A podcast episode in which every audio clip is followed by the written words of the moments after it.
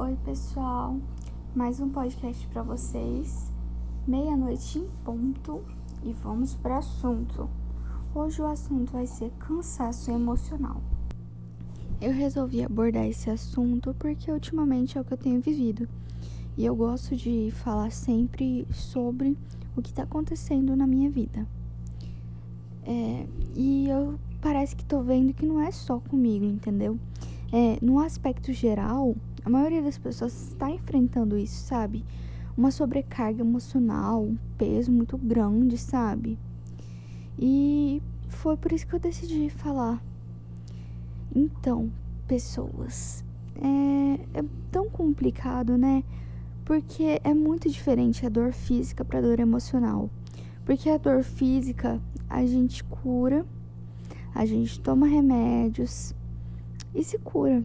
Mas a dor emocional, se você não tratar também, não tem como haver uma cura. Sempre vai ter uma ferida. Enquanto você não tratar essa ferida, ela nunca vai se curar. Então, é uma das coisas que eu resolvi trazer para vocês. Não tratem, é, não menosprezem a, a dor psicológica, porque ela é tão importante quanto a dor física. Ela causa os mesmos danos e até piores, irreversíveis. É, todo tipo de doença deve ser levado em consideração e deve ser tratada da devida forma. É, então, não menospreze se você está sentindo algum cansaço emocional, um peso, um fardo. É isso que eu vim trazer para vocês: procurar ajuda de um psicólogo, mesmo que você ainda tenha o pressuposto de que isso é bobagem. Não é. Tantas pessoas vêm morrendo né? Devido à depressão, cometendo suicídio, com crise de ansiedade, crise de pânico. Então, ultimamente tem se elevado os casos de doenças psicológicas. Porque antes nem era tão retratado assim, né? Era como um tabu também.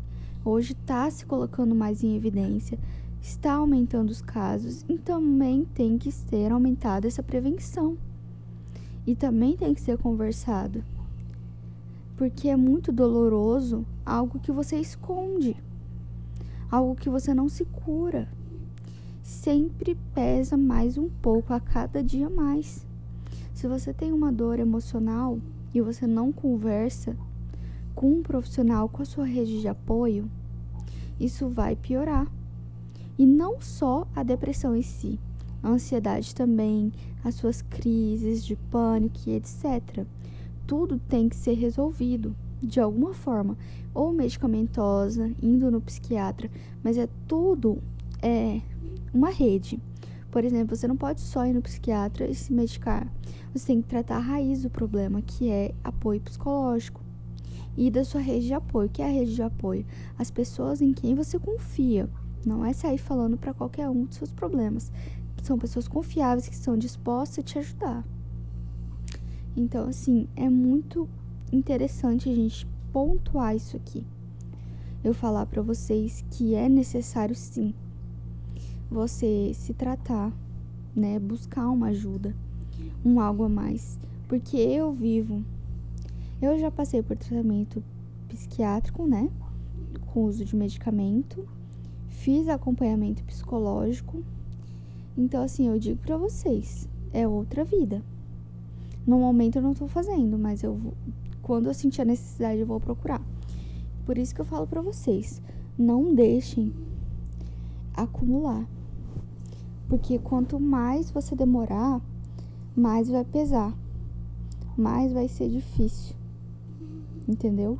Eu gosto de trabalhar com analogias. Então, vou falar para vocês aqui. É, a ferida, a gente passa a pomada, faz o curativo e todo dia a gente olha para ver se ela tá cicatrizando, tá melhorando. Mas se você não fizer nada, e se você piorar e piorar e não olhar para aquela ferida e continuar ali machucando no mesmo lugar, você nunca vai sarar. É a mesma coisa que eu digo traumas psicológicos. Você sempre vai estar tá lembrando e se você trata a ferida, ela vira apenas uma cicatriz.